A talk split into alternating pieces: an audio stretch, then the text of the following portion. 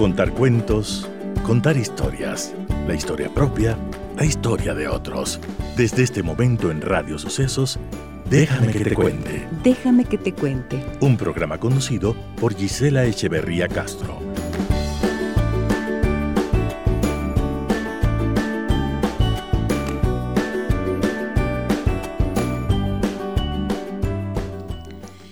Amigas y amigos de Radio Sucesos, muy buenos días, bienvenidas y bienvenidos a nuestro programa. Una alegría grande para mí, como siempre, reunirme con ustedes cada mañana a través de 101.7 FM. Saludo cordialmente a todas las personas que nos escuchan también en www.radiosucesos.fm.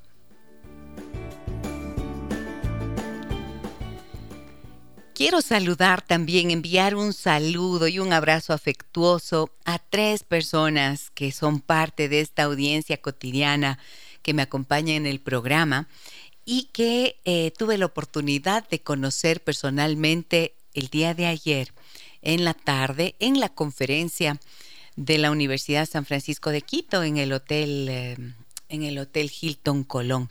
Allí casualmente me senté junto a Grace Barberis y a mí a mi lado derecho estaba ella, pero saludamos, me reconoció la voz, me dijo, ah, Gisela viene porque escuché aquí en el programa la entrevista. Dije, uh, qué lindo. Y ahí nos pusimos en una larga y amena charla. Así que gracias, Grace, eh, por, por tu amabilidad. Me, me cediste un asiento, así que estuvo muy chévere eso. Y luego, cuando ya casi se acababa la, o ya se acabó la conferencia, la persona que estaba a mi lado, al lado izquierdo, eh, se presentó conmigo, Dominique Vargas, una maestra, una mujer de 30 años, jovencita, maestra de, de química. Y bueno, me dio tanto gusto conocerla, me dijo que escucha el programa todo el tiempo. Mil gracias. Y Maffer también estaba por allí. Y mm, bueno, qué alegría me da siempre conocer las personas que nos acompañan y que me cuentan que el programa les ayuda, les es útil, bueno, verles las caras es hermoso para mí y desde aquí abrazo también su cariño y sus corazones. Muchísimas gracias.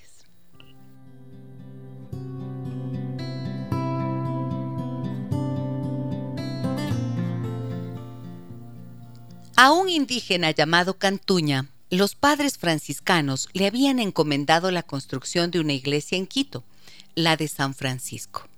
Este aceptó y puso como plazo seis meses. A cambio, él recibiría una gran cantidad de dinero. Aunque parecía una hazaña imposible lograr terminarla en seis meses, Cantuña puso su mayor esfuerzo y empeño en terminarla. Reunió un equipo de indígenas y se propuso terminarla. Sin embargo, la edificación no avanzaba como él esperaba. En esos momentos de angustia, se le presentó Lucifer y le dijo, Cantuña, aquí estoy para ayudarte. Conozco tu angustia.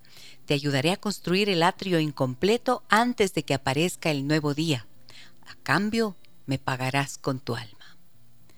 Cantuña aceptó el trato, solo le pidió una condición a Lucifer, que termine la construcción de la iglesia lo más rápido posible y que sean colocadas absolutamente todas las piedras. Y cuenta la leyenda que de alguna manera este hombre desesperado porque los diablillos avanzaban muy rápido, tal como lo ofreciera Lucifer. La obra se culminó antes de la medianoche. Fue entonces el momento indicado para cobrar el alto precio por la construcción, el alma de Cantuña. El diablo al momento de ir ante Cantuña a llevarse su alma, lo detuvo con, este lo detuvo con una tímida voz. Un momento, dijo Cantuña. El trato ha sido incumplido. Me ofreciste colocar hasta la última piedra de la construcción. Y no fue así. Falta una piedra. El indígena había sacado una roca de la construcción y la escondió sigilosamente antes de que los demonios comenzaran su obra. Lucifer, asombrado, vio como un simple mortal, vio cómo un simple mortal lo había engañado. Así Cantuña salvó su alma, y el diablo, sintiéndose burlado, se refugió en los infiernos sin llevarse su paga.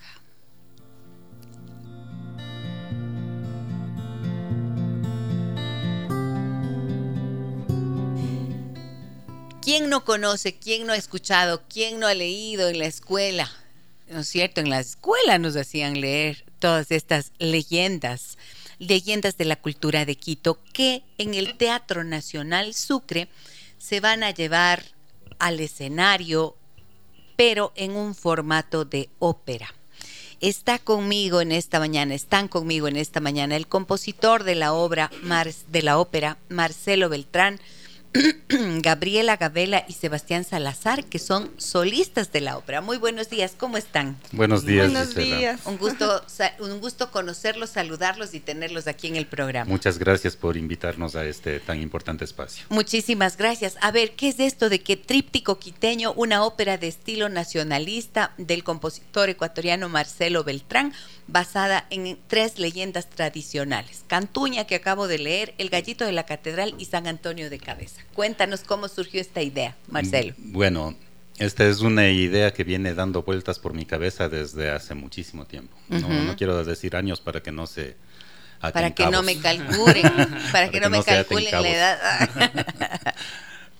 Em, y ciertamente surge a partir de la curiosidad de, saber en qué consistía eh, la narración del, género ópera.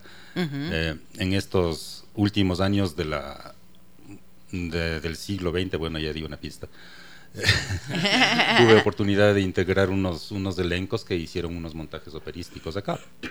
Y entonces comencé a, a enterarme de qué se trata la ópera, ¿no? Y llegamos al descubrimiento, lo digo por mí, de que la ópera no es solamente música, sino que es básicamente teatro cantado, acompañado además de, por supuesto, el arte dramatúrgico, que, que significa construir el texto de la ópera, y todo ello con elementos escenográficos, con iluminación, con vestuario, con maquillaje, etc. Es decir, es una manifestación artística sumamente completa y compleja.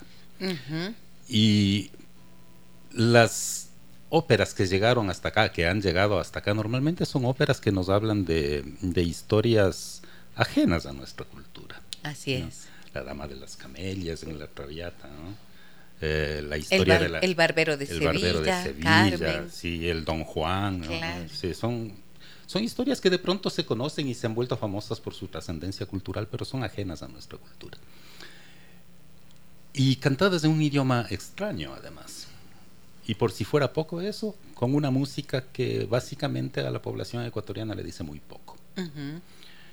Entonces comencé a preguntarme yo si no sería hora de producir este mismo género, tomando lo bueno de esa herencia europea que nosotros tenemos, y comenzar a contar nuestras propias historias en este género. Y de ahí sale justamente la inquietud y la, necesidad de, hacer este tipo de representación. Contar nuestras historias con nuestra música y en nuestro idioma hermoso. Me parece, la idea me parece genial, ¿no es cierto? sí. Y ustedes, artistas, ustedes son solistas de la ópera, así que quiero que se presenten, me cuenten un poquito de ustedes, Gabriela y Sebastián. Bueno, muchísimas gracias por la invitación. Eh, mi nombre es Gabriela Gabela y soy soprano. El maestro Beltrán escribió el papel de Manuela, que es justo de la del tríptico, la que está en la mitad, de San Antonio de Cabeza. Entonces soy, bueno, como ustedes sabrán un poquito de San Antonio, es al santo que se le pide casarse cuando uno ya está un poco en edad. En edad de merecer. Ajá. En edad de que se vaya el tren. Exactamente. Entonces, es, em, como está adaptado a un poco a la actualidad em, y hacemos un poquito de historia de San Antonio de Padua, que por ejemplo en Portugal eh, San Antonio es, se celebra el 13 de junio y el municipio de Portugal les paga a toditos los casamientos, los que se vayan, les va, los que se casan ese día, el municipio les subvenciona todito lo que es la boda, ¿no? Entonces, bueno, como sí, pues, como una anécdota y con televisión y todo eso. Entonces, bueno, acá es de una chica un poco caprichosa, malcriada, que, que no quiere aún casarse. Y bueno, la mamá le está buscando marido en, en todas partes, ya que, que se vaya de la casa para, como antes pensaban, ¿no? Para no sé, autorrealizarse como mujer, tener la vida segura, tener todo eso. Creo que eso se ve bastante bien. eh, ejemplificado ahí en la ópera. Ajá. Y pues yo no quiero, yo todavía busco el amor verdadero. Ajá, tú todavía buscas el amor verdadero. ¿Cuál el tu personaje es Manuela? entonces? Manuela, soy la hija. la hija, ok. La que no quiere casarse. La que la rebelde que no quiere casarse y que San Antonio de cabeza en a ver. Voy a leer ya. Sí, sí. ¿Les cuento Por o, favor, o por cuento favor. después? No, Ahorita. ¿Tú qué personaje eres? dale, dale, porque no hay Bueno, spoiler. eh, Ajá, sí, no hay exacto, no hay spoiler. No hay spoiler. Este, nada, mi nombre es Sebastián Salazar, como habrán eh, escuchado antes. Primero, gracias por la invitación, gracias por eh, gracias por tenernos en este espacio. Este, yo soy tenor, eh, tengo la, como decir, tengo el placer y de primero compartir con el maestro que es el creador y también tenemos el placer de hacer esta ópera que es un estreno mundial y, y vamos a estar nosotros, gracias a Dios, en este estreno. Entonces, nada, yo sí agradecidísimo. Yo, en cambio, soy el que le, el, como dicen, este, con quien se casa Manuela, por así decirlo. Ah. Yo soy eh, la pareja, se llama Ignacio. O sea, Él es el milagro de no. San Antonio, Ajá, es él. Pero es el milagro de San Antonio, así, ajá. Entonces yo soy él. Y también, gracias a Dios, pertenezco a otra de las óperas que es del Gallito de la Catedral, que en igual tengo ahí un papel. Entonces, eh, pero esa ya les cuento luego. Muy bien, ok. En la Loma Grande, cerca de la Antonio Salas, vivía una señorita muy católica, de avanzada edad, que deseaba encontrar el amor. Su tía, otras versiones aseguran que era su hermana, ante las constantes insistencias de su sobrina, le regaló una imagen de San Antonio. Cuenta la tradición que este santo tiene el poder de juntar a las almas gemelas. Nuestra señorita, muy obediente a su deseo, puso al santo de cabeza y le ofreció una novena, esperando que al último día que su petición se vol- esperando que al último día su petición se volviera realidad. La mujer cogió a su San Antonio, a ver, la mujer rezó con devoción cada uno de los nueve días sin encontrar el efecto esperado. Desanimada y exasperada, cogió a su San Antonio y lo lanzó por la ventana de su balcón. Inmediatamente se escucha un grito que proviene de una voz masculina. Este caballero procede a tocar la puerta de la casa con quien emite un reclamo. Nuestra vecina asustada se niega a abrir la puerta, pero ante la insistencia del caballero, ésta se arriesga a abrirla para pedir disculpas. Al abrirse la puerta, oh belleza que ven los ojos, la pareja quedó completamente enamorada y dicen que al final se casaron y así San Antonio volvió a cumplir los deseos de quienes buscan el amor. Sí, sí. Ah, ay, vea eso. O sea que el San Antonio, aunque le ponga, no es para ponerle de cabeza, sino para lanzarle al posible pretendiente. O, o sea, la Resulta anécdota así, dice, ¿no? Resultó, la anécdota dice que si le pones de cabeza funciona. funciona. En- o entonces esa es la cuestión de cómo le pongo al santo para que me haga caso. Bueno, yo creo, ¿ustedes creen en eso? A ver, la verdad, se ha dicho. ¿Le has puesto de cabeza al santo? o no? No he tenido santos yo ya. Y solo piden las mujeres, Marcelo. Solo un Eh. San Viernes nomás. Es el único santo en el que creen. Ponen las Eh, mujeres. según entiendo en la en esta tradición católica específicamente, sí, son, son las mujeres las que le rezan a San Antonio por un, por un marido. Todavía rezan. Entiendo que sí, sobre sí, todo todavía. Todavía sí. Todavía. Todavía se Eso reza. sí. Eso sí. ¿Y cómo saben? A ver. Porque no, sí, por ejemplo, yo sí tengo conocidos que ya tienen, digamos, su edad, por así decirlo, para no ¿Cómo decir. cuál sería su edad? Eh, ya de unos 40 y pico para arriba. O sea que a mí Sí, me sí, toca sí. de ley No, rezarle al o sea, ahí sí depende. Y, y como se llama, y sí rezan, digamos, porque muchos de conocidos tienen su, su hija su- y ya están adultas. ¿En y todo serio? eso. Y sí, sí, lo- le llegan a rezar. Tampoco hacen la novena, como dice ¿Le aquí. rezan que, y, no, que- no. y funciona o no funciona? En casos sí, en otros casos ya, ahí sí, ya no sé. Ah, ya no sé, ¿tú qué crees, Gabriela? Ah, yo creo que hablando Bueno. de fuerzas ahí inconscientes, supongo que sí sirve así. Sí. Conciencias colectivas. ¿Tú qué crees, Marcel? Yo creo que es parte, una parte bella de nuestra mitología. Ajá. Sí. Yo puedo dar fe de que no funciona. ¿Has Yo rezado a San Antonio de cabeza? Fui, no, no he rezado al San Antonio de cabeza, pero yo fui a San Antonio de Padua, vi la mandíbula del santo que está conservada ahí en una urna, una ciudad preciosa ahí, Asís. San Antonio de Asís, San Antonio de Padua, perdón. De Padua, San Antonio de Portugal, Padua, De sí. portugués. Francisco. No, no, no.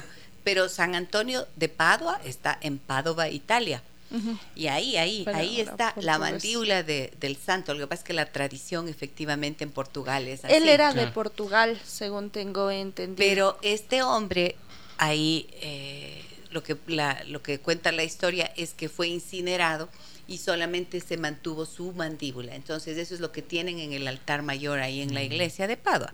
Y la gente va llevando cartas y cien cosas y para y yo fui llevando una cantidad de cartas de mis amigas y nada. No le han puesto de cabeza la nada, mandíbula. nada, nada, Había que lanzarle la nada, mandíbula. Había nada. que darle la Yo- vuelta a la Yo mandíbula. cumplí con mi tarea, puse las cartas y nada. Pero me parece, como bien decías, hermoso, eh, hermosa parte de nuestra mitología, ¿no? Así es. Sí. Y entonces, ¿por qué elegiste estas tres, estas tres leyendas? En el caso del gallito de la catedral y de Cantuña, pienso que son las más representativas de la quiteñidad. Ujú, Sí, no hay quiteño que se precie de ser lo que no conozca estas leyendas. ajá. Y en el caso de San Antonio específicamente es un pequeño homenaje que yo quiero hacerle al barrio en el que nosotros vivimos ya desde hace como, como 20 años, el barrio de la Loma Grande, que es donde tiene la sede nuestro centro cultural Mamacuchara. Ujú, Sí, porque parece ser que esta leyenda tiene sus orígenes en ese barrio. Ajá. San Marcos. Entonces, La Loma La Grande. Loma, La Loma Grande. La Y la guaragua, la guaragua, la guaragua. Entonces, nada, es eso. Además es una historia divertidísima y. eh, una cosa que yo quiero anotar para animarle al público a asistir a las funciones que tendrán la próxima semana es justamente este carácter. A veces eh, a uno, sobre todo en esta época de, de inmediatez, de, de vídeos de un minuto. Eh, pedirle a alguien que se siente dos horas y media de ver una ópera es un poco complicado. Pero en este caso no es una ópera, son tres. Son tres óperas cortas, ¿no? Con ¿Cuánto temáticas dura? diferentes. En conjunto dos horas y media. Ah, en conjunto dos En horas y media, por lo tanto no es... Aunque el- cuando en la ópera el hilo narrativo es muy agradable, es muy... Cuando uno entiende el, el la trama. lenguaje, claro. Claro, Sí, sí, sí. claro. Pero aquí si no son las tres. En, en este caso son tres historias. Bueno, cortas, la ¿no es música cierto? te Y- habla igual sola, aunque no entiendas el texto. Y también van a estar muy divertidas, Ajá. ¿no? Entonces no hay lugar para el aburrimiento.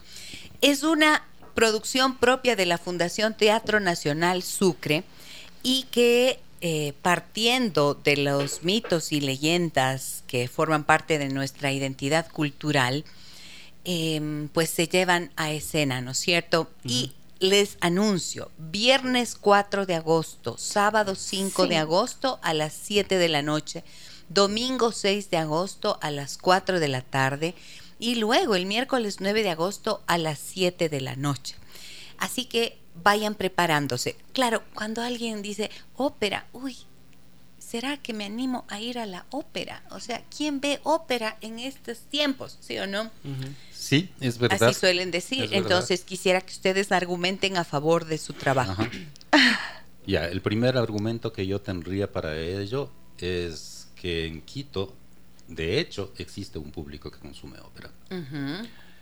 Y en segundo lugar, hay un público potencial para la ópera que no conoce en qué consiste la ópera.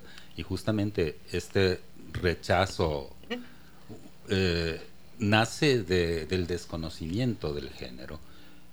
y del conocimiento relativo que se tiene, justo lo que mencionaba al inicio, historias extrañas en idioma extraño con música extraña. Ajá. Entonces, si revertimos esos tres aspectos, si hacemos que el público se vea a sí mismo reflejado y representado en el escenario, contada una historia con la que se puede identificar y con música que pueda reconocer, estoy yo seguro de que la experiencia va a ser muy diferente. Y yo tengo muchas expectativas de eso. Pienso que puede ser así. Miren lo que me dicen aquí en el 099 55 6 39 90, que es nuestro número de contacto. Me dicen, no ha dejado las cartas con fe. Dice, ¿qué es eso? no he dejado las cartas. Que no he dejado las cartas con fe donde San Antonio. Ah, o sea, creo que me toca de ir mala gana, a la. Loma Grande, ahí Caminar desde Santo Domingo de rodillas. desde. Santo. Domingo. Ay, no, Por sus amigas. Por sus amigos. y por mis amigas, nada más.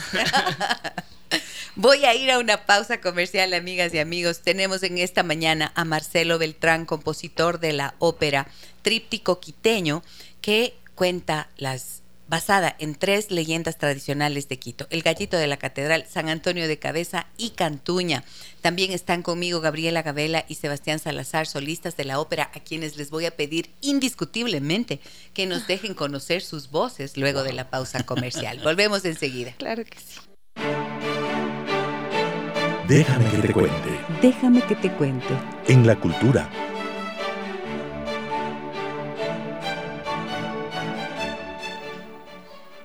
Don Ramón Ayala y Sandoval era un sujeto que tenía mucho dinero y que además le encantaba la vida nocturna.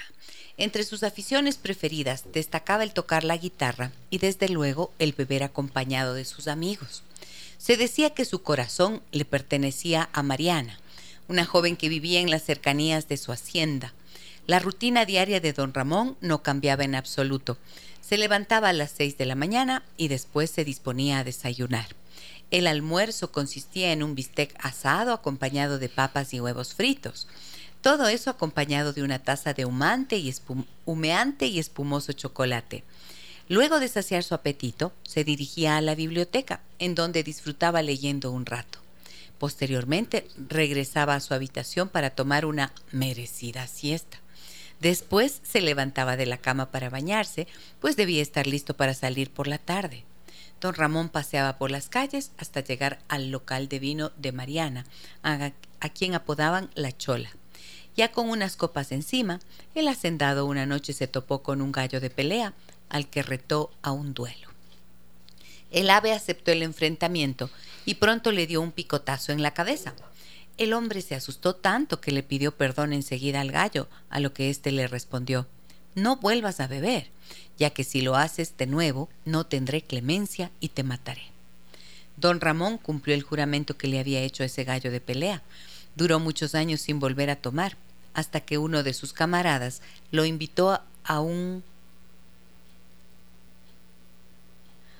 lo invitó a un convite en el que no pudo al que no pudo sucumbir y volvió a probar el licor. Después de eso, no se sabe qué ocurrió con el hacendado, pues nadie lo volvió a ver. Esa es, Es- otra versión. Es otra Otra versión. Otra versión, sí, sí. Esas versiones. Es una versión un Como poco las más leyendas ¿no? siempre cambian Sí, un poco. Ajá. Pero este es el gallito de la catedral, Claro, en la, encargado en la de llamarle la atención. En la leyenda del gallo de la catedral se llama Ramón mismo el personaje.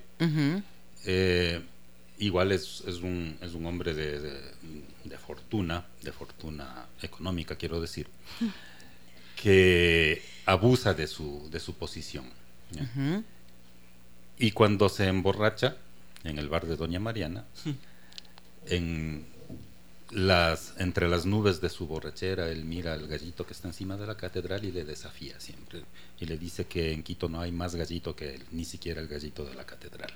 Mm. ¿no? Entendiendo como gallito el más, el más peleador, el más chévere. ¿no? Y toda la gente que se reunía en la, en, la taberna, pues deciden darle a él una, una lección y, disfrazan de gallo a uno de ellos para que le pegue una buena tunda haciéndole creer que se trata del gallito de la catedral que ha bajado a aceptarle su, su desafío. Eh, Ese es básicamente el, el argumento de la Porque en esta versión que yo acabo tanto de, de leer como del era del- como mm, parece que las, es- las leyendas están construidas para darle un tirón de orejas a los Sí. borrachitos. Eso, Absolutamente, esa es absolutamente. Ese es el mensaje. como la moraleja, Y en este sí. caso, claro, no, no solo los borrachitos, sino que también yo, yo veo ahí un, un trasfondo de, de lucha de clases, honestamente, porque este fulano es, es un tipo del que nunca se dice de dónde provino su fortuna, un tipo que abusa de su poder, un tipo que tiene amigos en la policía y no le pueden hacer nada. ¿no? Y por otro lado se reúne la dueña de la fonda, el sacristán, unos amigos, uno que había sido víctima de la paliza que le dio el Ramón y deciden darle, deciden darle una lección. ¿no? Se- entonces hay una, un- una confrontación que tiene otros caracteres. Pero según esto, el gallito de la catedral ya existía, no es que le- se le Ya. aparece, ya existía. Ya existía. Claro, el gallito es, es Es- una figura de gallo que Sí, está sí, sobre sí, la yo sé, yo sé, pero ¿sí? quiero Está- decir que ah, no es como aquí en esta historia, en esta que yo leí ahora, que se le aparece de pronto mientras está yendo. No. Es del gallito de la catedral. Aquí se disfrazan los- disfrazan. disfrazan a uno de los protagonistas para que finja que es el gallito y personificando al gallito le dé una lección al Ah, ok. Claro. Eh, me estaba diciendo Marcelo que eh, en realidad en la... A ver, que hay un proceso, tiene que haber un proceso de crear la música a partir de la historia y de la dramaturgia, ¿no? Sí, son, Es son parte cosas- de lo que has tenido que hacer para poder cosas hacer esta simultáneas en realidad, ¿no?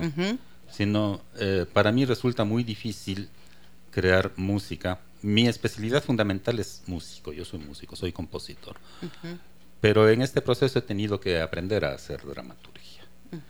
Eh, y te decía, para mí es muy difícil imaginar música con una dramaturgia con la que no me identifico de alguna manera. ¿no? Ajá.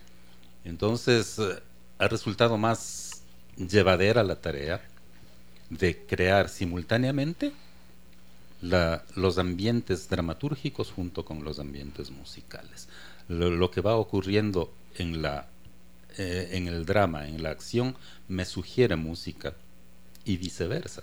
Y es música ecuatoriana. Música ecuatoriana, por supuesto. ¿Cuáles son los entendiendo, géneros? entendiendo como música ecuatoriana no únicamente el tema genérico, ¿no? A lo que me, justamente lo que me preguntas, uno, uno de mis postulados en la construcción de esta música es avanzar un poco más allá de lo, de lo que en música llamamos suite, que es una colección de géneros uno tras de Tras otro, de ¿no? otro. aunque sí hago uso de ellos. Pero en la música de- ecuatoriana existen otros elementos que están, como dice mi colega Jorge Oviedo, están como en el, en el ADN de la música, ¿no? Ciertos giros melódicos, ciertos usos armónicos típicos, ¿no? que, que hacen al oído reconocible. ¿Cómo van los ensayos? La verdad están, o bueno, por mi parte puedo decirlo, están súper dinámicos y a la vez es algo nuevo porque igual, como dijiste, para llamar la atención y que venga la gente, lo bonito y lo que estamos implementando en esta, en esta vez en esta producción del teatro es la, Pues, eh, ¿cómo se llama? La actualidad. Inclusive si es que, eh, eh, ¿cómo se llama? Para que vayan, se implementa el uso de, de celulares, de ropa un poco más actual, por así decirlo. Se usa también el implemento ahora de la inteligencia artificial. Entonces ya hay un poco de cosas que tú te quedas así como que, Ah, wow, ¿cómo es esto? O sea, no es la leyenda, las no son las leyendas tradicionales con esos Está- personajes de los tiempos que nos sí cuentan las están los leyendas. personajes, pero ambientados en la actualidad. Claro, claro, Están los personajes, adaptados pero a- ambienta- ambientados. Y adaptados. Y Ajá. adaptados. Entonces Ah, está así súper, súper, como por así decirlo, actual. Sebastián y Gaby, ustedes son músicos, Sí. Sí. ustedes son cantantes líricos. Eh, yo soy cantante lírico. Yo en cambio soy cantante popular, pero gracias a Dios también me, me ¿cómo se llama? Puedo hacer el, el canto lírico. Ok. ¿Y cómo eligieron? ¿Cómo eligieron ser músicos, cantantes? Bueno, eh, vengo de familia de músicos, entonces yo tuve la suerte de que mis padres a la edad de 11, 12 años me hayan, preguntando, me hayan preguntado si colegio o conservatorio. Ah. Entonces yo hice el conservatorio desde, o sea, cuando uno pasa ya al colegio, yo ya decidí dedicarme 100% a la música y el colegio lo hice a distancia. Entonces desde ahí yo encontré eh, un gusto, una pasión y se fue desarrollando a lo largo de los años en especializarme en el canto lírico porque seguí piano también, eh, soy pedagoga musical, pero el canto lírico es como lo que, lo que más me hace sentir viva, estar ahí en las tablas y sentir la mirada del otro y la, el pacto entre público y, y los que están en el escenario es Maravilloso. Una energía preciosa. Es que eh, te, te, lleva a sensaciones que no encuentro en otro lugar. Ok, y entonces dedicada por completo a la música. Sí. Y tú, al igual que mm, Sebastián, son parte del coro mixto Ciudad de Quito. Sí. Sí, y somos nuevitos, por así decirlo. Por así decirlo, yo recién voy al tercer año de estar, gracias a Dios, en el coro. Ajá. ¿Y cómo empezaste tú en la música? Yo en la música empecé desde chiquito. Igual, gracias a Dios, tengo la fortuna de tener mi familia de músicos. Músicos este, no estudiados, pero sí, ¿cómo se llama? Empíricos. Este, y nada, desde chiquito empezando a cantar, empezando a hacer música. Y a los ocho años mi mamá y mi papá deciden meterme en el conservatorio Franz Liszt, al cual igual le envío un saludo porque en realidad yo le quiero mucho ese conservatorio. Ahí aprendí, me gradué de pianista a la edad de 12 años más o menos. Después de eso, ya a los 14 entré al Conservatorio Nacional y desde ahí no he parado hasta ahorita. Este, de ahí inclusive tengo, como digo, eh, tengo una familia de músicos, también tengo una prima que está en Estados Unidos, si es que me está escuchando le mando saludos. Ella también es músico y se graduó en canto lírico en Estados Unidos, está viviendo allá con su esposo. Este, y bueno, también mi hermano, no sé si le conocen, Paul Salazar, que él perteneció a Bocapelo.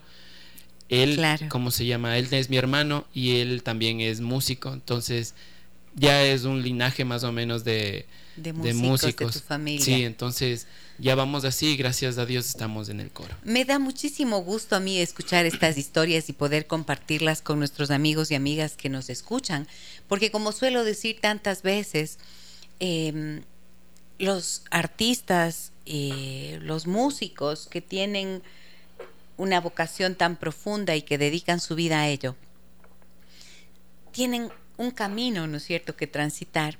Pero cuando está en tu corazón, siempre lo digo, se abren las puertas y tienes un lugar y te haces un lugar y tienes un y ocupas un sitio en ese ámbito de la música que has elegido como camino. ¿Sí o no? Porque suelen haber como eh, estos prejuicios, ¿no es cierto? De que no vas a poder, eh, de qué vas a vivir y todo esto. Te vas a hacer borracho.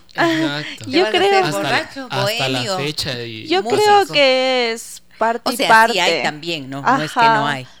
Yo, la vida es circunstancial y también de hacerse paso. Entonces, no todos tienen la suerte de es un hecho también. también es, verdad. y en realidad es como cualquier otra carrera, es de trabajo de día a día. O sea, no puedes, por ejemplo, tú como músico no puedes quedarte quieto, no puedes estar como que, pongámoslo así, yo que soy cantante popular y me, y me y estoy inviscuido en bastantes cosas populares, este, yo no puedo cerrarme, por ejemplo, pongámosle un ejemplo, yo sí escucho las cuestiones urbanas porque digo, ok, en cuestión de producción me van a ayudar bastante pero hay muchos músicos que dicen como que no, yo eso no, porque guácala. Y en realidad es como que, o sea, yo no estoy viendo la letra, yo no, yo no estoy diciendo así como que, porque para mí también la letra es importante. Pero en cuestiones de producción creo que hay que abrirse mucho más, hay que ver eso porque ese es tu trabajo. Entonces tienes que estar como que en, en lo actual, como digo, en la parte popular. Ya si te quieres especializar como músico, como cantante lírico, etcétera, sí, obviamente hay las cosas más antiguas, pero también hay, por ejemplo, tenemos ópera que ya es actual. Y si ya no escuchas eso, si no te viene eso, es como que, mm, entonces, ¿qué clase de músico puede ser? Estamos haciendo como siempre nuestra transmisión en vivo en Facebook y aquí quiero saludar a las personas que nos acompañan Ana, Adriana, Rosalía, que nos dice, buen día querida doctora, ahora estoy escuchando su hermoso programa por Facebook desde mi casa. Qué bueno Rosalía, un abrazo te doy a ti. Patti dice, eh, buenos días doctora Giselle, acabo de conectarme por Facebook, un lindo programa, felicitaciones. Ana nos dice, ¿es para todo público? Tengo una pequeña de tres años, ¿la puedo llevar? Sí, sí, eh, pero sería... Sí, ese eh, sí estuvo un poco sí, es dudoso, que- Marcelo. Sí, es un poco dudoso porque no, no es un espectáculo infantil, eso Ya. hay que decirlo claramente. No es un espectáculo Entonces, infantil, mejor no. pero depende del niño. Hay niños que sí lo. lo Claro, aguantan. depende del niño. Claro. Eh, te comento que Cantuña se Pero estrenó. dos años, dos horas y media. Claro, es, es, eh, por eso por eso lo dudé. Te decía Sí. porque Cantuña se estrenó en el 2018 Ya. y en el conservatorio. Y fueron muchos niños, ¿sabes? Todos Ah, esperando ver al diablo. es que Claro, Sí, y, y se, y se aguantaron. Bueno, se Cantuña dura asustan. casi una hora. ¿Se asustan con el diablo o no se asustan? Pero es un, un Yo susto de que esos, sí. de esos que uno Eso espera, ¿no? como subirse a la montaña rusa. Eso. Sí. De esos Sí, sustos yo, que dan gusto. yo, yo, francamente, Anita, te diría que, que tres años, dos horas y media, que lo valores sí, eh, bien. sí, hay, hay que pensarlo. que lo valores bien. Ah, ¿Quién más que, que sus padres para conocer la actitud del niño ante el arte, ¿no? claro, claro. De, de eso depende. Me dicen, excelente entrevista, Gise, maravillosa como todos los viernes. Me encantan las leyendas de Quito y toda la magia que se esconde detrás. Felicitaciones a los invitados. Muchísimas, Muchísimas Muchísimas Muy bien, gracias. entonces dije, necesito escuchar sus voces. Claro. Nos van a dar ese gusto. Aquí un pedacito, un regalito para nuestros amigos. Exacto, que nos justo eso, más bien gracias igualmente por la invitación. Vamos a cantar solo un pedacito, nada más, porque tienen No que ir para escuchar todo. exacto. Y ahorita ya es un spoiler más o menos, ¿no? Entonces ya. Claro, entonces no, ahorita para que vayan y escuchen esto. Ok. ¿sí? ¿Listo? Ignacio y Manuela por siempre seremos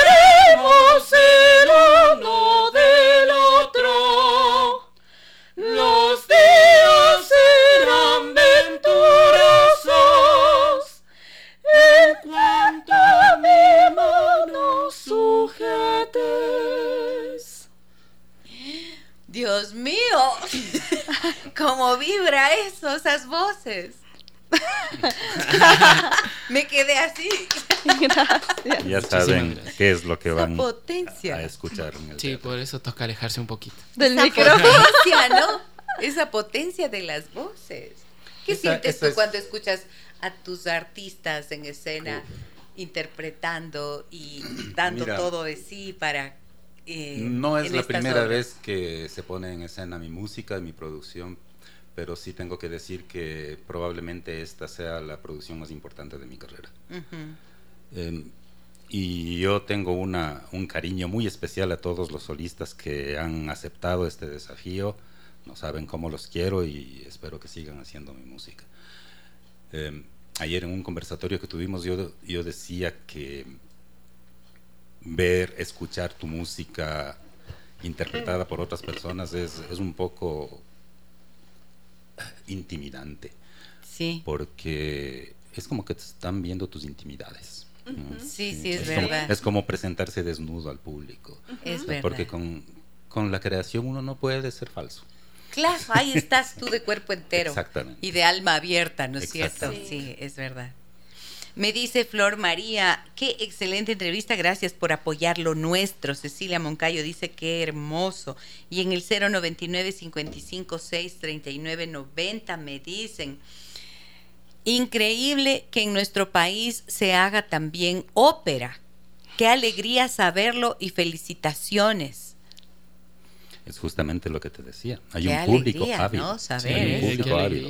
Y decimos más que va a ser un estreno un- mundial. es o un sea, es un estreno. Cuando dicen estreno mundial, ¿qué significa? Significa que jamás de la se vol- significa que jamás antes se hizo en se ninguna otra parte del mundo. Ajá.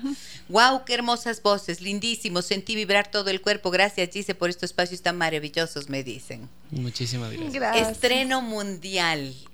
Ópera en el Ecuador. Estilo nacionalista, nos dice. Compositor ecuatoriano Marcelo Beltrán está con nosotros en esta mañana. Y se llama Tríptico Quiteño, basada en tres leyendas tradicionales de Quito, el gallito de la Catedral San Antonio de Cabeza y Cantuña, con la dirección escénica de María Elena Mexia. Mexia. Mexia. El montaje pretende mostrar estas tradiciones desde una mirada futurista y poco convencional, o sea, como ustedes nos dijeron hace un rato. Eh, involucrado inteligencia, inteligencia artificial. artificial, como para tener un poco más de comunicación con el público, para dar a entender, para llevarles un poquito más hacia el mundo que se crea ese momento en el escenario. Se van a involucrar bastante porque ver las conversaciones por el chat. Claro, se rompe eh, igual esa como cuarta pared. Sí, entonces, entonces ¿Cuál el- es la cuarta pared? Con el público, que ya no estás así como que Sí, los en las actores tres paredes. Involucran al público. Los actores público. usan el Ajá. término de la cuarta pared para referirse a la que es esa pared invisible que se forma entre el Ajá. escenario y el público. ¿no? Ajá. Claro, que no estás ahí El contacto con ellos, el sino público ya hay un contacto, ya hay pared. todo eso, entonces ya es, ya te quedas pendiente, eso es lo bonito. Esto es algo que cada vez va, va incorporándose más a las expresiones artísticas, como el teatro, ¿no es cierto? Claro. Y a la música inclusive, pero sobre todo al teatro yo veo que cada vez intentan incluir más al público de alguna manera, ¿no? Sí, He visto varias está cosas muy en boga ahora el, el término de la, como, como dicen, de la inmersividad. ¿no? Inmersión, Sí. ajá. Entonces, el público. básicamente es una buscar obra que el- inmersiva. Como 100 años ya estamos en est- esta cuestión de, de que el público sea partícipe de, no solo mero Sí, no- observador. no es- ¿Sí? claro, sí, no- no ya es del- son no es como... del todo nuevo. no bueno, es yo acá no he nuevos. visto nada así. al menos en ópera nunca había visto algo semejante. Claro, la ópera como Un es un más género sí. más complejo porque tiene tantas artes ahí interdisciplinarias que se convergen. Ajá. Eh, pero igual depende de la puesta en escena, dependerá de, de la- siempre de los directores cómo, cómo manejan, porque ya hay un montón de diálogos que se pueden crear. A mí me da tanto gusto poder compartir con los amigos que nos escuchan, amigos y amigas que están pendientes del programa, porque comentábamos hace un ratito acá en interno, hay una rica actividad cultural en nuestra ciudad, ¿no? Y estas eh, posibilidades no están en todas las ciudades Así es. no están en todos los escenarios, no todo el mundo tiene esa oportunidad y creo que realmente lo es y hay que hay que abrirse a ver esto. Mira la valoración de la Claro gente, ¿no sí. es cierto? Claro hay que que sí. apoyar el arte más aún siendo artistas de nuestro país. Felicitaciones, nos dice Rosalía. Muchísimas, Muchísimas, gracias. Esperamos tenerla en el teatro la próxima Sí, semana. por favor. en el Teatro Nacional Sucre, viernes 4 de agosto, sábado 5 de agosto a las 7 de la noche. El domingo 6 de agosto a las 4 de la tarde. Y el miércoles 9 de agosto a las 7 de la noche. Voy a ir a una nueva pausa comercial, amigas y amigos. Regreso enseguida. Recuerden que estas fechas que les acabo de mencionar y estos horarios son para que puedan acudir a la ópera Tríptico Quiteño. Déjame que te cuente. Déjame que te cuente. En la cultura.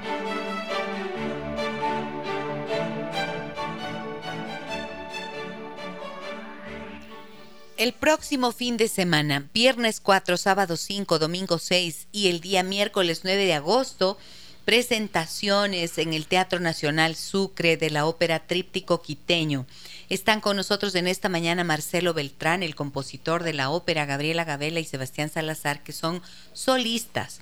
Y eh, algo que, que quiero eh, decirles es que hay para las personas que compren hasta el día de hoy las entradas, hasta hoy 28 de julio, hay un valor Descuento. especial, un descuento bien importante, ¿no? 50%. 50% de descuento en el valor de las entradas a quienes adquieran hasta el día de hoy. ¿Cómo pueden hacer las personas que nos escuchan para adquirirlas? Hay que acceder a la página del teatro Ujú. www.teatrosucre.com.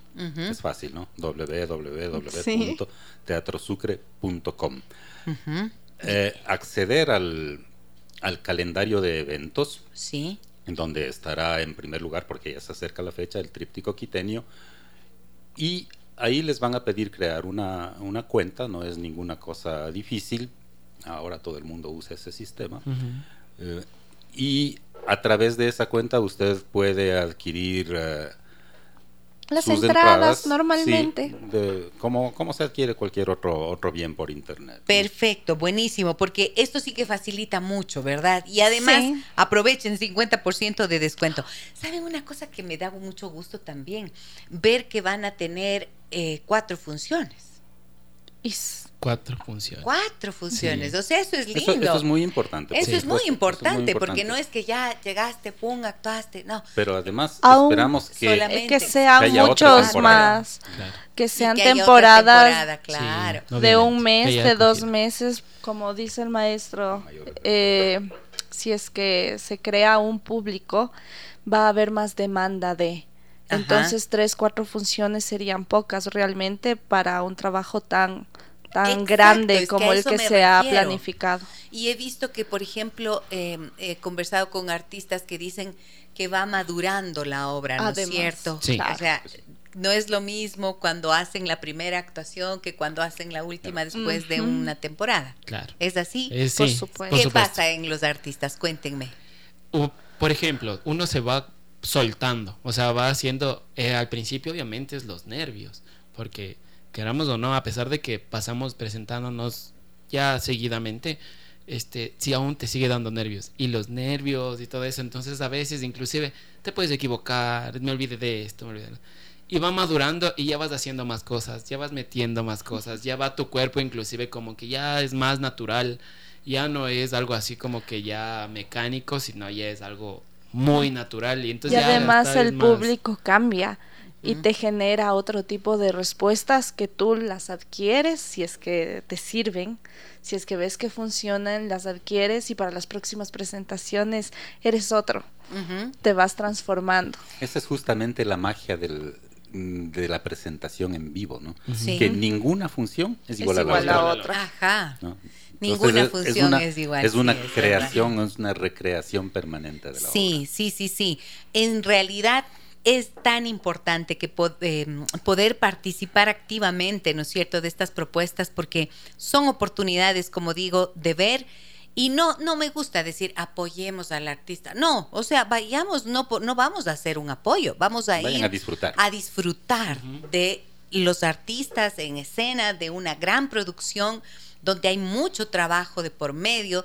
Entonces, no es solo porque voy a apoyar pobrecitos. No, no, no. A mí no me gusta esa mentalidad. Gracias, gracias Giselle por, por eh, mencionar esto último. Esto me obliga a mí, disculpa que te interrumpa, Claro, por favor. a, a mencionar, ya que hablaste de ese gran trabajo, a mencionar absolutamente, no quiero decirlos uno por uno por miedo a, omitir a alguien, pero agradecer y reconocer el trabajo de absolutamente todo el personal de la Fundación Teatro Sucre.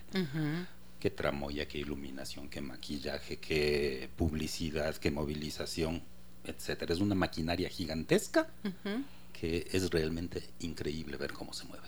Qué maravilla. Es un Es que eso, montón es que de es gente un trabajando. trabajazo, o sea, es un es- montón de gente Es trabajando. una a obra. Además, ópera es obra, ¿no es cierto? Sí. Ópera es obra. Quiere decir, es la que cons- conjuga mm, muchas artes escénicas. Exactamente. Cierto. Ya, ah, cuéntenme algo. ¿Cómo, eh, si ustedes tienen formación musical, cómo les ha sentado la actuación? ¿O tienen ya también experiencia, formación en teatro? Bueno, yo... eh, Actoral, quiero decir, De ¿no? hecho, yo, yo también soy nuevita en el coro mixto. Ajá. Entré recién el noviembre del año pasado y en pandemia yo ya habiendo sacado mi licenciatura en pedagogía, yo estudié hasta sexto semestre en la Universidad Central Actuación Ajá. en el itinerario de interpretación, Ah, porque ya. siempre me ha gustado y además está muy de la mano, muy de la mano Sí. cuando se quiere estar en escenario, independientemente si seas músico popular, si seas cantante, creo que nos sirve a todos tener un manejo adecuado de, De la de las tablas. Ujú. Entonces, Del escenario. yo enamorada de la actuación, siempre me ha gustado y, y- y lo disfruto demasiado. Qué bien. ¿Y tú? Yo la verdad, este, en Sebastián. cuestiones de actuación ha sido muy poco. Este, he tenido solo, por ejemplo, clases con justo con estábamos hablando de Jairo, Jairo Arciénaga. él me dio unos pocos de tips justo cuando hicimos Luisa Fernanda. Claro, pues estaba recordando yo aquí en interno eh, a Sebastián, yo lo vi en Luisa Fernanda, esta ópera que se presentó en el teatro era una zarzuela, perdón, San Gabriel. en el Teatro San Gabriel. Sí, ahí te vi exacto, y ahí dije, Dios mío, qué voz de este hombre. Sí. Y muchísimas gracias. Y pues nada, él me dio algunos tips. También, eh, gracias a Dios, como te digo, vengo de familia de artistas. Mis hermanos eh, estuvieron en actuación durante varios años en el colegio, etcétera. Ellos estaban así en toda la eh, actividad artística, ellos estuvieron inviscuidos. Entonces ellos también me decían, no, es que tienes que hacer esto, etcétera, etcétera. Y la verdad, no sé, fluye. Se le da. La gracias Se le da- formación se le da actoral natural. es, Ajá. es indispensable para cualquier Sí. cantante. Exacto. Es indispensable. Y hay gente que tiene mayor predisposición. Que Sí. Sencillamente le dices una cosita así chiquita y ¡blum! sale el personaje. Hay personas con las que hay que trabajar más, pero normalmente un cantante que ya tiene experiencia en escenario realmente tiene una predisposición natural al- a la construcción de un personaje. Sí, a- ¿verdad? Es así. Absolutamente sí. Saludos, querida Gis, y a los invitados. Qué alegría que nuestro país tenga grandes representantes de la ópera como una alternativa de arte, de cultura y de sano entretenimiento que nutre el alma. Gracias por compartirlo y cuáles son sus redes para repostear el evento, cuáles son los costos, por favor. Gracias, nos dice Jacqueline Granda. Muchas gracias, Jackie. Qué bueno. Gracias por tu mensaje. ¿Qué sienten oyendo esto? Felicidad, obviamente. Claro, porque- estamos encantados aquí Sí. en el programa y qué lindo escuchar La a los gente es oyentes. tan hermosa, sí. A ver, Eh, redes. repito la, la página web del Teatro Nacional Sucre, www.teatrosucre.com. Allí están permanentemente publicadas las, ah, las Actividades. actividades del teatro y eh, al teatro lo pueden ubicar también en, en Facebook y en Instagram Ok. eh, con el nombre Teatro Sucre. Teatro. Nacional Sucre, Teatro ahí Nacional. está. Yo veo que el Teatro Nacional Sucre, la Fundación Teatro Nacional Sucre hace un trabajo fantástico, ¿no? Y lo que tú mencionabas hace un momento, o sea, es tanta gente. ¿Cuántas personas se ne- han necesitado para estar, pres- eh, para presentar el Uf, tríptico que no quiteño? sé. solo músicos Solo en la las- gente que va a estar en escena, mencionas. Son como Son- 80. Como sí, 80. exactamente. 80 músicos en escena. Entre músicos Entre y- cantantes. Ajá. Coros, solistas, solistas y músicos Y de orquesta. músicos de orquesta. directores. Esto, es que esto es importante son los que, lo van a vean. estar en escena. Los que están detrás, son otros. No, es más. son una multitud. 80 músicos en escena. Sí. Sí. Ahí están participando solistas de la Escuela Lírica, Ajá. del Coro Mixto Ciudad de Quito, de donde son eh, Gabriela y Sebastián, que hoy nos acompañan y que son solistas en este San Antonio de Cabeza. Sí. ¿Verdad? Eh, también está un ensamble, no, hay una parte del coro juvenil y un ensamble de la. Banda Sinfónica Metropolitana de Quito, eh, junto a un grupo de cuerdas de la Orquesta Sinfónica Metropolitana. Con la ver. dirección musical de Jorge Oviedo. Estoy diciéndolo Este- correctamente. Este grupo de cuerdas es un selecto grupo de músicos de, de cuerda frotada que ha sido seleccionado específicamente para este, para este evento. Con ellos, más el ensamble de la banda sinfónica, conformamos lo que hemos llamado la Orquesta Sinfónica Metropolitana. Ajá. Porque la partitura está escrita para un formato de orquesta sinfónica. Muy bien. Formato de orquesta sinfónica. Así Y es. eso, a ver, cuéntanos un poquito. Una orquesta sinfónica es Sí. esta, esta Claro, porque orquesta, es que es- no es esta cualquier cosa, orquesta vaya. que, que habitualmente se ve en, No, la sí, mayoría sí. de representaciones grandes de música. ¿no? Es, es un grupo de cuerdas, Claro. violines, violas, violonchelos, contrabajos, a los que se suma un grupo de instrumentos de viento de distintas denominaciones, sean estas flautas, oboes, clarinetes, fagotes, instrumentos de metal como las trompetas, los trombones, la tuba. Y todos van a e estar ahí. instrumentos de percusión, además los timbales, que la- el xilófono, el, el bombo, los platillos, claro, es una orquesta grande. Y todos van a estar ahí. Todos en, en la fosa, mientras, en- Ay, mientras, encima, mientras encima del escenario ocurre la acción actual. Ese es fantástico, ¿no? Y para ustedes, ¿qué representa como músicos y como artistas el Teatro Nacional Sucre, ese escenario? Porque Bueno. no es cualquier cosa.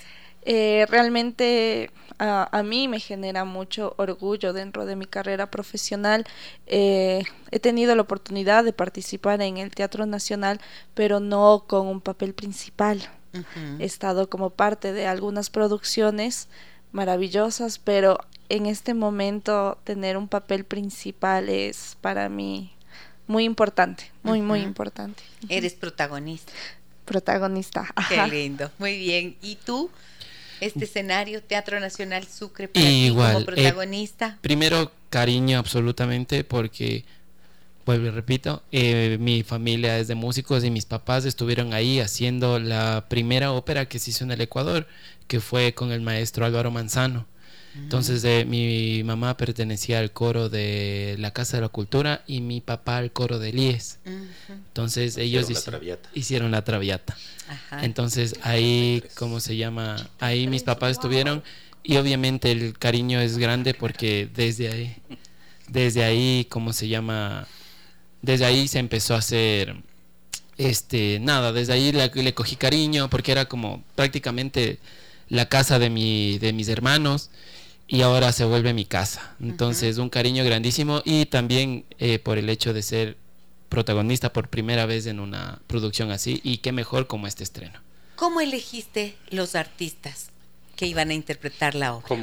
¿Cuál fue el criterio? Como cualquier proceso de elección de, de solistas y de personajes en cualquier lugar del mundo, vía audición. Mm. Eh, tuvimos unas charlas previas con el coro en las que dijimos tenemos este proyecto loco, quien se suma, venga a audicionar. Tenemos este tipo de personaje para este tipo de voz, se distribuyó las partituras, vengan, presenten sus propuestas. Miren lo que nos dicen en el 099 55 6 39 90. Felicitaciones a todos los artistas. Qué hermoso, qué orgullo, y voy a estar ahí, no me lo voy a perder, voy a ir con mi familia. a mis hijos les gusta mucho la música y creo que ver cosas que se hacen en el Ecuador, como bien decía el invitado, tiene que ser una experiencia diferente. Además me gusta mucho la selección que ha hecho de los de las leyendas. Un abrazo para todos y felicitaciones. Muchísimas gracias, le estaremos esperando. Muchas gracias. Em, acá tengo otro mensaje que me dicen, quisiera hacer una pregunta, y lo hago con todo respeto. ¿Cuánto ganan los artistas por esta actuación? ¿Ganan? A ver, voy a responder esa pregunta. El personal em, del coro mixto Ciudad de Quito, el personal de la escuela lírica y el personal de la banda sinfónica y yo mismo somos funcionarios municipales. Eh, el personal del, coro mixto, la mayoría de ellos son, están contratados por la Fundación Teatro Sucre, pero el sueldo que reciben lo reciben del municipio de Quito. Ah, Entonces aquí hay que reconocer ese esfuerzo que hace este municipio que es nuestro, al que todos aportamos, para mantener una estructura artística que pueda representarnos dignamente y poner arte en, una manifestación artística que podría estar pisando cualquier escenario del mundo. Miren, que eh, son lindas las preguntas que nos hacen y las inquietudes son perfectamente válidas, aunque dice, disculpen, claro, porque no no sabemos, ¿no es cierto? Posiblemente no todo el mundo sabe que es esto es. Pregunta que tiene toda la razón. Tiene toda la razón y el sentido. Entonces, eh, ahí está. O sea, esto me parece clave para decir, son nuestros artistas. Así es. Son los artistas de, nuestra ciudad. Exactamente. ¿No es cierto?